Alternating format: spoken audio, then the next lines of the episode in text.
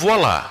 À vista, um humilde veterano vaudeviliano, apresentado vicariamente como ambos vítima e vilão pelas vicissitudes do destino. Esta visagem, não mero verniz da vaidade, é ela vestígio da vox populi, agora vacante, vanecida enquanto a voz vital da verossimilhança agora venera aquilo que uma vez vilificaram. Entretanto, esta valorosa visitação de uma antiga vexação permanece vivificada e há votado por vaporizar esses venais e virulentos verminados vanguardeiros vícios e favorecer a violentamente viciosa e voraciosa violação da volição. O único veredito é a vingança, uma vendetta mantida votiva, não em vão, pelo valor e veracidade dos quais um dia deverão vindicar os vigilantes e os virtuosos. Verdadeiramente, esta vívida verbosidade virá mais verbose. Só quero dizer que é uma honra conhecê-la e você pode me chamar de V. E meu nome é Pablo de Assis e este é o podcast Horrores Urbanos, os Devoradores de Almas.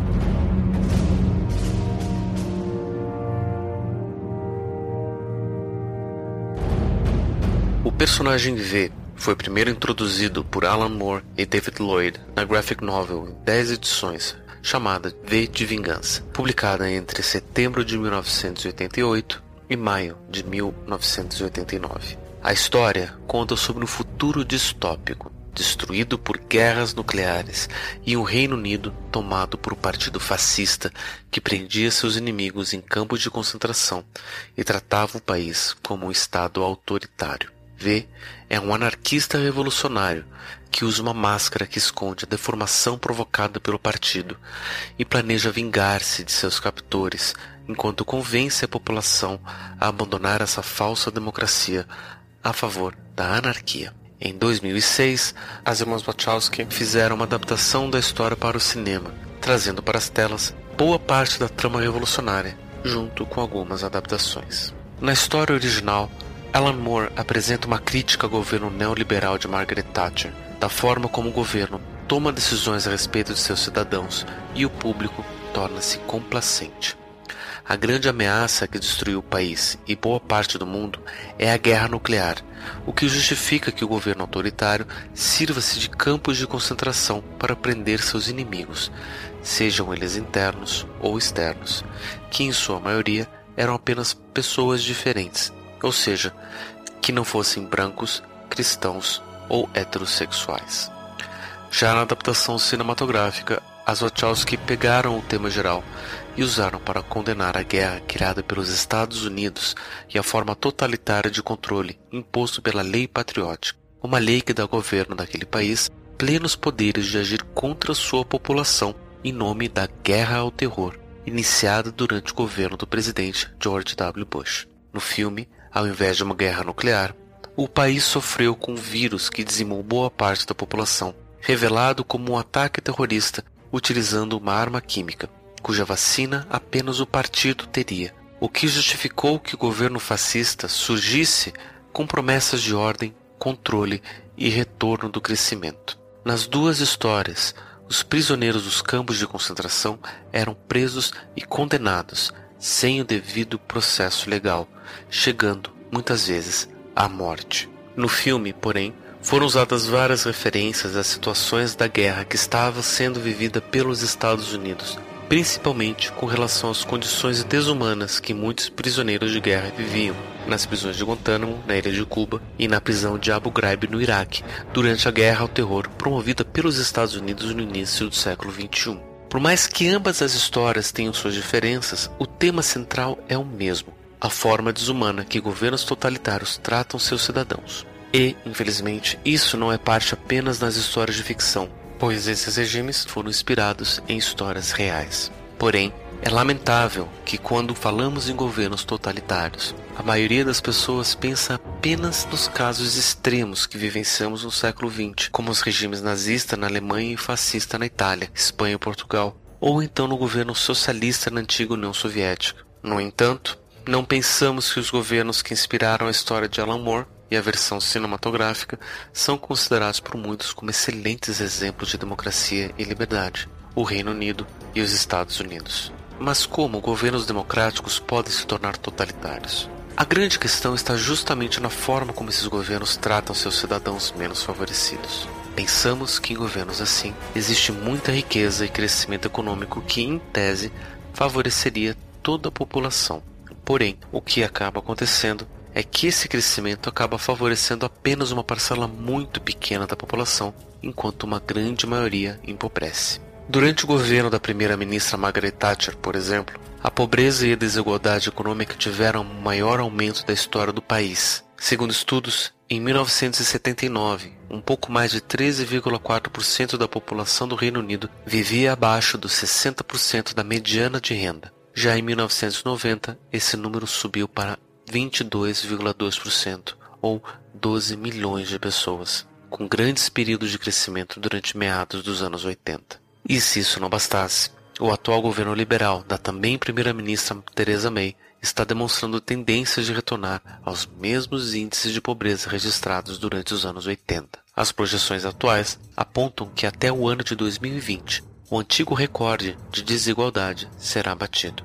Nos Estados Unidos, algo semelhante acontece também. Aquele país é considerado um dos mais ricos e um dos mais desiguais do mundo. A concentração de renda é tão desproporcional que os 0,1% mais ricos do país possuem tanta riqueza quanto os 90% mais pobres. Isso seria como pegar mil pessoas e dar uma certa quantidade de dinheiro para apenas uma delas e distribuir a mesma quantidade para as 900 mais pobres. Muitos estudiosos apontam que essa péssima distribuição de renda é responsável por boa parte dos problemas sociais enfrentados pelo país, como os altos índices de criminalidade, população carcerária e homicídios. De fato, nenhum desses países viveu sob regime totalitário, como descrito na obra de ficção V de Vingança. Porém, sua organização, que favorece apenas a uma pequena parcela e prejudica os mais pobres, acaba servindo de inspiração para qualquer distopia literária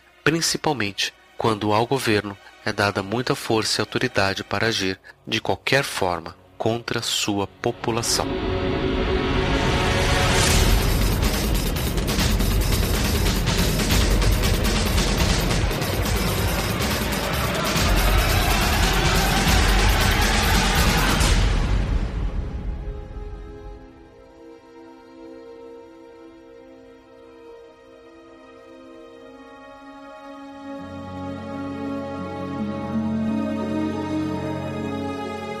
Exatamente para isso que existem os direitos humanos. Eles são o resultado de várias lutas que acontecem na história desde a antiguidade, quando algumas pessoas se sentiam no direito por acreditarem serem ou relacionadas aos deuses ou eles mesmos divindades, de ter propriedade sobre outras pessoas e tratá-las como objetos ou posse. Muitas rebeliões de escravos aconteceram e muitos documentos foram assinados, muitas guerras e várias revoluções ocorreram até que no século XX apenas surgisse a Declaração Universal dos Direitos Humanos. Esse documento lista uma série de direitos que devem ser garantidos a todas as pessoas, sem exceção, como o direito a uma vida digna e acesso à educação e saúde de qualidade. Porém, longe de pensar que esses direitos são naturais, devemos reconhecer que eles são fruto de muita luta e conquistas sociais. E é essa essência universal dos direitos humanos que acaba servindo de proteção, principalmente do cidadão menos favorecido, pois, ao contrário do que diria um Estado plutocrático, onde prevalece o poder do dinheiro, o acesso à saúde e educação de qualidade, por exemplo, não deve ser controlado por quem pode pagar pelo serviço, mas sim deve ser oferecido sem distinção a todas as pessoas. Dessa forma, os direitos humanos são a garantia de que o Estado não agirá contra seu cidadão, tirando-lhe a dignidade ou a própria vida. Em estados de exceção, onde as leis, direitos e garantias individuais são suspensas, ou estados policiais, onde a lei é imposta pela força da polícia. Como os governos descritos na história aqui discutida, o governo é o grande inimigo da população. Criam-se situações onde o cidadão comum passa a temer seus líderes, e esses, através do controle hegemônico das forças legais e dos meios de comunicação, conseguem controlar as narrativas a ponto de convencer a população de que o inimigo é outro que não ele mesmo. O Estado que obriga, por toque de recolher, que as pessoas não saiam de casa em determinado horário, tira de seus cidadãos seu direito de ir e vir. Um governo desses pode violar o direito à privacidade de seus cidadãos, abrindo bagagens em aeroportos ou correspondências nos correios em nome da segurança nacional, pois precisa proteger a população de eventuais inimigos e terroristas. Mas todas essas ações não são atos de proteção contra inimigos, mas sim ataques diretos aos cidadãos pois são eles quem acabam perdendo seus direitos. Nos Estados Unidos, durante a Guerra Fria, por conta da política anticomunista criada pelo senador Joseph McCarthy, os cidadãos eram incentivados a denunciar qualquer suspeita de atividade comunista em solo americano como sendo uma ação patriótica. Na prática, vizinhos acabavam sendo denunciados pelo simples motivo de não serem benquistos na comunidade, mesmo sem evidências de conluio com o inimigo. Muitas vezes, Bastava a acusação de que a pessoa acreditava no comunismo para que ela fosse presa e julgada. E o mesmo ainda acontece naquele país que, graças à guerra ao terror, acabou identificando como inimigo qualquer pessoa de origem árabe ou islâmica. E muitos cidadãos americanos de origem árabe ou que professam fé islâmica são denunciados, presos e ameaçados de deportação apenas por sua origem e pelo medo criado não pelos terroristas, mas pelo próprio governo. É justamente essa força e autoridade que é criticada como sendo análoga ao fascismo. E, infelizmente, hoje em dia, os governos de ambos os países acabaram retornando com representantes que são apoiados por pessoas que são ativamente preconceituosas e fascistas. Supremacistas brancos nos Estados Unidos apoiaram em massa a eleição do atual presidente Donald Trump que, após atos de manifestação pública em defesa ao racismo, silenciou-se e disse que houve violência de ambos os lados, quando um grupo de cidadãos manifestou-se contra os supremacistas. No Reino Unido, a primeira-ministra Theresa May foi eleita após o movimento do Brexit, ou campanha de saída do Reino Unido da União Europeia, como uma manifestação de um grupo fortemente xenofóbico e contrário às políticas de imigração adotadas pelo país, que pediam por mais controle e menos presença estrangeira em terras britânicas. São grupos que claramente são contra o conceito de direitos humanos e defendem que existem pessoas que são clara e naturalmente melhores do que outras e por isso merecem mais privilégios.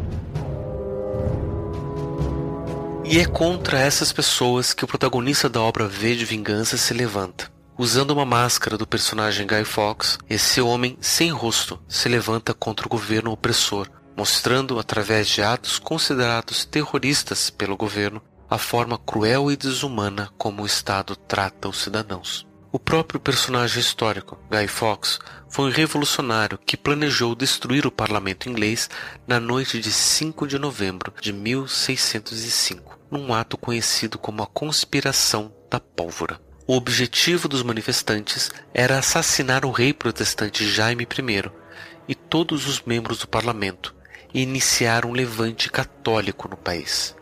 Os manifestantes compreendiam que a coroa inglesa, sob regime protestante, havia sido pervertida e deturpada, colocando sua população sob o julgo de um governo que não o representava. Eventualmente, Fox foi preso junto com os demais manifestantes e condenado por traição. Mas a tentativa de revolução contra o governo é lembrada até hoje, comemorado como um ato contra os manifestantes e a favor do Estado, principalmente através dos versos populares que ilustram o próprio filme. Eu lembro, eu lembro do 5 de novembro, da pólvora da traição tecida. Não vejo razão pela qual essa conspiração deveria ser esquecida.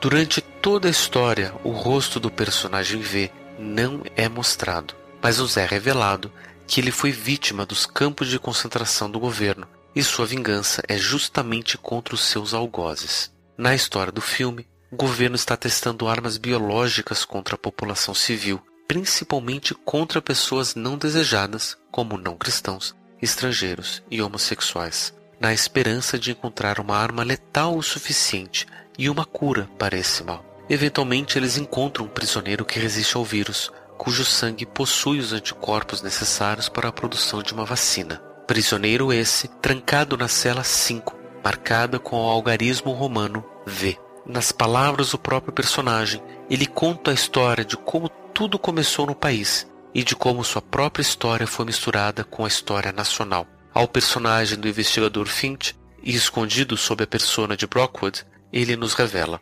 Nossa história começa, como essas histórias muitas vezes fazem, com um jovem político esperançoso, extremamente religioso e membro do Partido Conservador. Ele tem apenas um objetivo e não sabe respeitar o processo político legal. Quanto mais poder ele tem, quanto mais óbvio é seu fanatismo, mais violentos se tornam seus apoiadores. Eventualmente, seu partido inicia um projeto especial em nome da segurança nacional. A princípio acreditam que é pela busca por armas biológicas e o projeto é fomentado sem se levar em conta os seus custos. No entanto, seu verdadeiro objetivo é o poder, completo e total domínio hegemônico. O projeto, no entanto, termina de forma violenta. Mas os esforços daqueles envolvidos não são em vão, pois uma nova forma de criar a guerra é gerada pelo sangue de uma das vítimas. Imagine um vírus, o vírus mais horrível já imaginado, e que apenas você possui a cura. Se seu objetivo final é o poder, como melhor usar essa arma? É nesse ponto da história que surge uma aranha. Eis um homem aparentemente sem consciência, para quem os fins sempre justificam os meios. É ele que sugere que seus alvos não devem ser inimigos do país, mas sim o próprio país. Três alvos são escolhidos para maximizar os efeitos do ataque: uma escola, uma estação do metrô e uma estação de tratamento de água. Milhares de pessoas morrem nas primeiras semanas. Alimentados pela mídia, medo e pânico se espalham rapidamente, fragmentando e dividindo o país até que finalmente o verdadeiro objetivo aparece.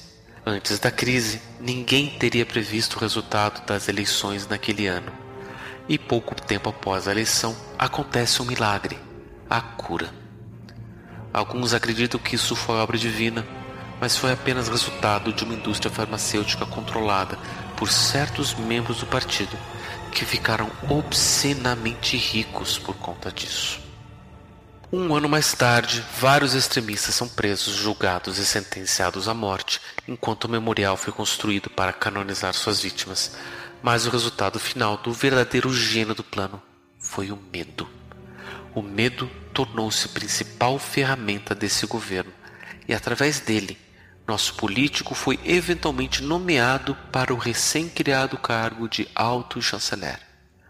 O resto, como dizem, é história.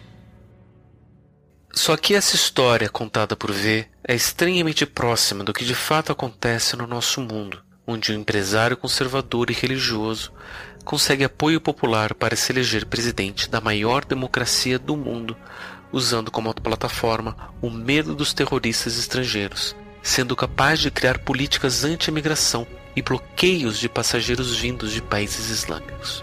E essa história também é muito próxima da realidade do próprio Brasil, onde vemos o fortalecimento do apoio popular de um político religioso, de um partido conservador, que também não sabe respeitar as leis e os processos legais. Quanto mais óbvio é seu fanatismo e quanto mais atenção midiática ele tem, mais violentos tornam-se os seus apoiadores que o defendem por verem nele a única esperança contra os políticos corruptos pois ele defende violações diretas aos direitos humanos, como a execução de criminosos pela polícia sem o devido processo legal e até mesmo a retirada de direitos civis da população que não é nem cristã nem heterossexual. Não quero com isso dizer que o fim esperado tanto nos Estados Unidos quanto no Brasil, caso elejamos um político desses como um dos nossos representantes, seja um regime totalitário, fascista e ditatorial, como relatado na história de Alan Moore ou no filme das Wachowski. Mas, nos Estados Unidos,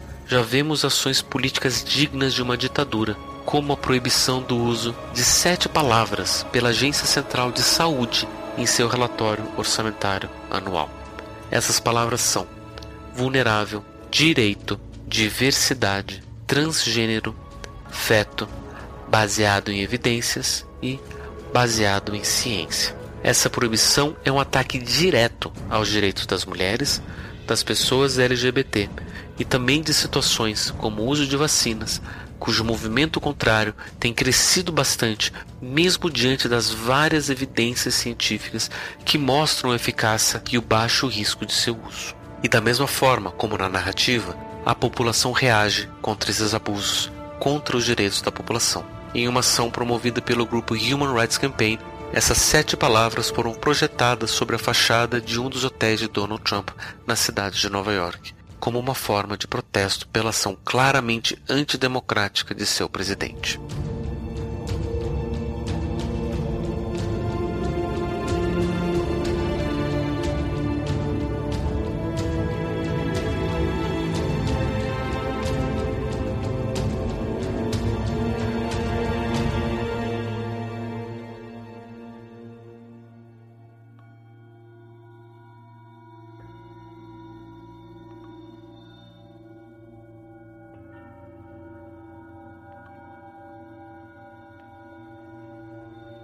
O personagem V não nos mostra seu rosto, para sempre escondido atrás da máscara. E ele se descreve como um símbolo de seus ideais, segundo suas próprias palavras.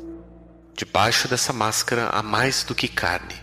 Debaixo dessa máscara há uma ideia, e ideias são a prova de bala.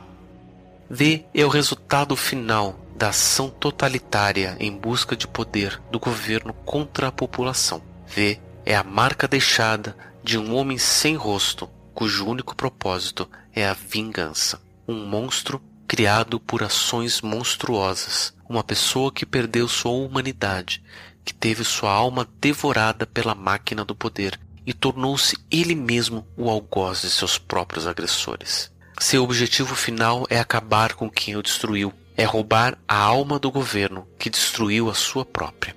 V tornou-se um psicófago que representa todas as vítimas da sociedade, todos aqueles que são mortos, humilhados, perseguidos e massacrados apenas por serem diferentes, torturados, enganados e condenados sem justiça e sem lei. V é a personificação de uma ideia sem rosto, de uma força sem identidade que busca, através da vingança, reparar o mal criado por um governo que resolveu ignorar sua população. Infelizmente, boa parte dessa população está tão adormecida, tão anestesiada por horas de entretenimento, doses massivas de medicamento e acesso irrestrito a qualquer tipo de entorpecente ilegal e socialmente aceito, que ela mesma é capaz de defender o regime que a oprime e levantar armas contra aqueles que lutam pela liberdade de todos. São pessoas que acreditam que o esforço individual é suficiente para manter sua dignidade e ter o reconhecimento não só do restante da população, como também do governo. Mas é justamente a valorização dessa individualidade que é buscada pelo sistema, pois assim é possível identificar os inimigos individuais que ameaçam o status quo, a ordem estabelecida de manutenção do poder e dos privilégios. A revolução, ao contrário do que pregam, não começam com cada um, mas começam quando todos nos identificamos com os demais, quando permitimos que a empatia que nos torna essencialmente humanos nos conecte com todas as outras pessoas e conseguimos, com isso, nos levantar contra aqueles que nos enganam, humilham e oprimem. E, ao final do filme, podemos ver como toda a população acaba por se identificar com V e ao que antes era um ato solitário de um manifestante visto como terrorista, acaba por tornar-se a ação massificada de uma população que age contra o seu agressor. Pois devemos nos lembrar de uma das mensagens de V.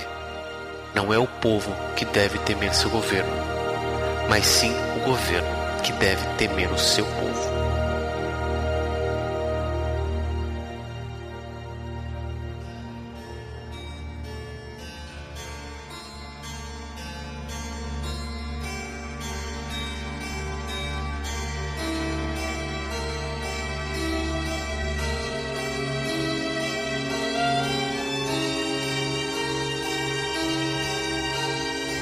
Podcast Horrores Urbanos, Os Devoradores de Alma, episódio 10, Vingança. Foi escrito e produzido por mim, Pablo de Assis, para o site mitografias.com.br. Nosso objetivo é explorar, através de histórias e narrativas, os medos que nos assombram todos os dias, não só na nossa imaginação, mas também os que rondam as nossas cidades e vidas, personificados nas criaturas chamadas de devoradores de almas. Caso você tenha algum relato, comentário, feedback ou gostaria de patrocinar algum episódio futuro, mande seu e-mail para contato@mitografias.com.br. Este projeto só é possível graças ao apoio dado aos ouvintes do Papo Lendário ao Padrim Lendário. Para conhecer o projeto e dar sua contribuição, acesse padrim.com.br mitografias. Com sua contribuição, seremos capazes de oferecer mais episódios deste e de novos projetos. Esta é uma obra de ficção baseada em relatos que podem ser encontrados online e não pretende ser um compêndio de fatos, por mais que muitas das experiências aqui relatadas sejam propositalmente relacionáveis a situações cotidianas, ou até mesmo construídas em cima de relatos verídicos. A fantasia realmente é aterrorizante, por mais que a realidade possa ser muito pior. As fontes consultadas para a realização deste episódio estão disponíveis no site www.mitografias.com.br. Visite também o site para conhecer os outros episódios da série, além dos outros projetos de nossa equipe.